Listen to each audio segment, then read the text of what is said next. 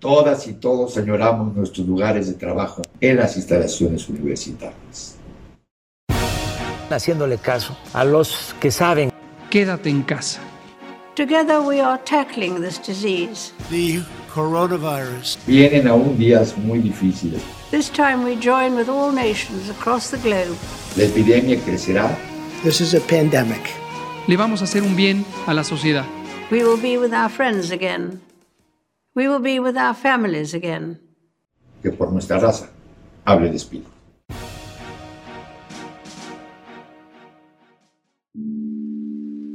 Son los tiempos de la COVID-19. Tiempos de amor porque están siendo para muchos espacios de silencio fino, tembloroso e insoportable. Son días, semanas y meses que parecen convertirse en 100 años de soledad. Sin embargo, están muy distantes de serlo. En el aislamiento, aquellos que aparentan estar lejos están más cerca que nunca. Así empieza Moctezuma Salinas, el especialista invitado del día de hoy, su columna El amor en tiempos de la COVID-19 y que platica con nosotros sobre las relaciones de pareja en este momento tan complicado, tanto para quienes tienen una relación a distancia como para quienes viven juntos y comparten probablemente como nunca el tiempo, literalmente todo el tiempo, en el mismo espacio. ¿Qué tan complicado es el tema de las relaciones ahora en tiempos de COVID-19 con esto de la cuarentena? Pues mira, todas las relaciones están siendo complicadas ahorita, pero especialmente las relaciones de pareja, amorosas, tríos, todas las posibilidades, poliamor, todo eso se complica más porque hay un vínculo afectivo muy importante y, y, además hay otras cosas, ¿no? Hay prácticas eróticas, sin contar la parte individual que cada uno pone en juego en la pareja. Por ejemplo, los novios celosos, esos que se angustian porque no les responden los mensajes de WhatsApp, sin contar a los que ahora tienen que pasar juntos todo el día y además no solo están ellos, a veces hay hijos, eh, una situación económica complicada, cuestiones laborales que hacen todavía más difícil la convivencia. Entonces, las relaciones de pareja en tiempos de COVID son un reto, pero también son una oportunidad. Creo que ahí está un gran potencial para poder acercarnos más a nuestras parejas. ¿Qué pasa con las parejas? Que yo creo que en este rubro afecta mucho a los alumnos, que son novios y que están separados, que cada quien ahorita está en su casa con sus familias y que no se pueden ver como normalmente lo hacen. Aquí es muy importante pensar en el significado que se le está dando a la distancia, porque aunque en apariencia estamos separados, la verdad es que estamos más cerca que en otros momentos. Si yo no tengo a ese que amo y por el que me desvivo aquí al lado, lo tengo más presente. Entonces esa ausencia se convierte de repente como en una presencia inminente y entonces estoy pensando más, se, se empieza a jugar mucho este enamoramiento, esta melancolía y eso pues nos va afectando a nivel sentimental y pues va a tener efectos en el vínculo, en las comunicaciones digitales que podemos llegar a tener. Si yo ya estoy ansioso, preocupado, este, triste, cuando recibo un mensaje en WhatsApp que a lo mejor no tiene una intención específica, yo eso lo leo de mil maneras, ¿ok? Pero esto solamente el pretexto es lo que está sucediendo. Esa angustia, esa ansiedad, siempre ha estado en mí. Y ahorita se presentan las condiciones para que se potencialice mi imaginación. Entonces yo creo que aquí hay algo muy importante con estas parejas que están distanciadas físicamente, pero que están más cerca a nivel afectivo. La imaginación está jugando un papel muy muy importante. ¿Qué se están imaginando que están haciendo? ¿Cómo se están imaginando que se sienten? Entonces creo que ahí eh, ese no es el momento para imaginar. Es momento de escuchar, de dejar de poner los miedos, las inseguridades, las ansiedades en la distancia que nos está separando físicamente y mejor echar a andar la creatividad para encontrar maneras de comunicarnos y que eso nos ayude a sostener la relación de una manera sana.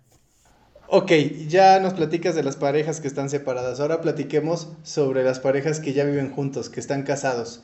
También es un momento muy crítico porque yo creo que como nunca en la vida están en el mismo espacio todo el tiempo. Ya llevamos varias semanas y quedan todavía varias por delante.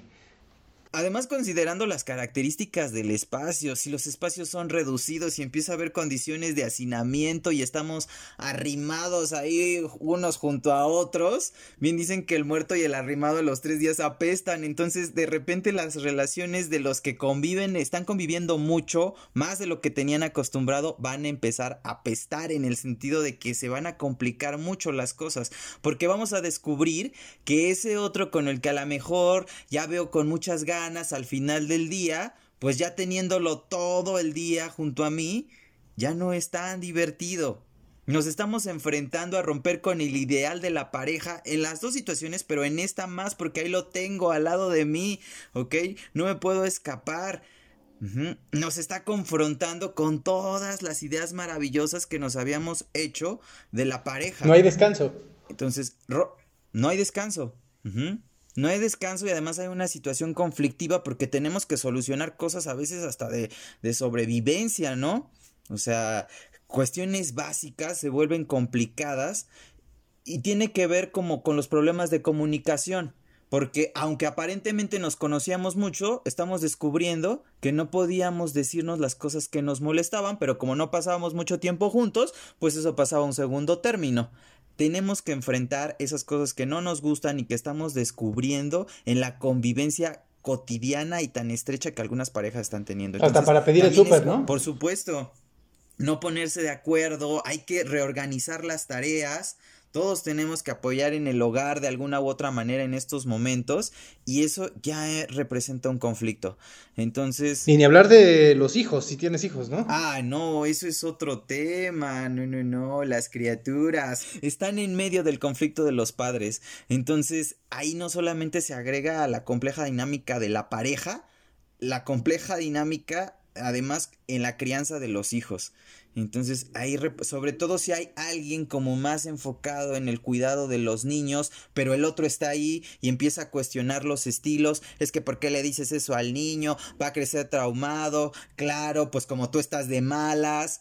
Entonces vuelve a ser una redistribución y una reorganización de las tareas de crianza. Eso es algo muy muy importante. Para las parejas que están juntos es muy importante replantear los acuerdos, porque aquello que podían evadir separándose en sus trabajos, en sus otras actividades, ahora es inminente, ya no pueden escapar de eso, no hay escapatoria, tienen que enfrentarlo y la única posibilidad es volverlo a hablar y ver la gran riqueza de esta oportunidad que se nos está ofreciendo ahora, tal vez un poco de manera forzada, de poder hablar más, de tener ese espacio para poder discutir todo aquello, discutir pacíficamente, pacíficamente, ¿ok?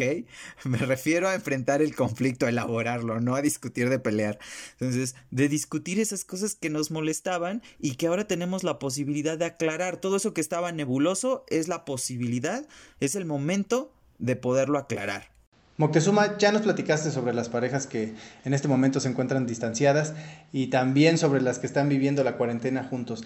¿Podrías darnos recomendaciones ya muy puntuales sobre cómo sobrevivir en pareja a este tiempo de cuarentena? Pues la primera recomendación es em, quédate en casa.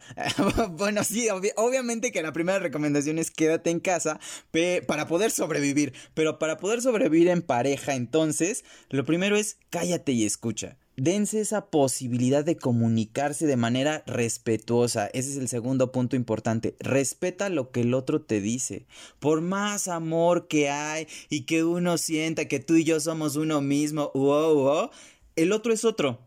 Y tienes que asumir que es su otra su opinión, que es otro su sentir y que es otra su vivencia.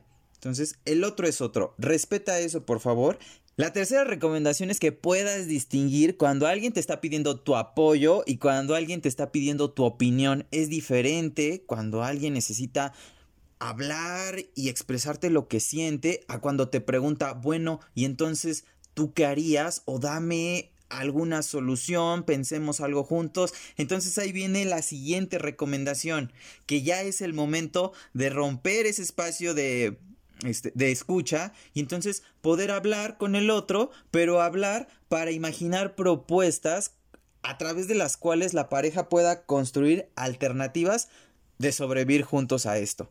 Y que también sirvan para mejorar la relación una vez que esto se termine. O sea, más allá de la pandemia, esto va a fortalecer el vínculo que tenemos con nuestras parejas. Muchísimas gracias, Moctezuma, por tomarte el tiempo de respondernos estas preguntas y este, nos vemos pronto.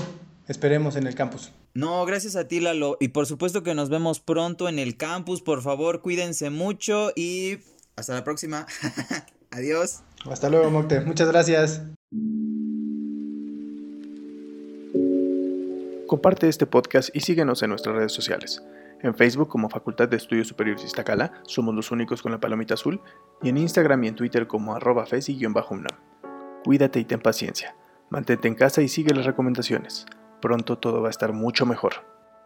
El Viral es una producción de la Facultad de Estudios Superiores Iztacala de la Universidad Nacional Autónoma de México, realizada a la distancia por miembros de su comunidad en tiempos de la pandemia por COVID-19.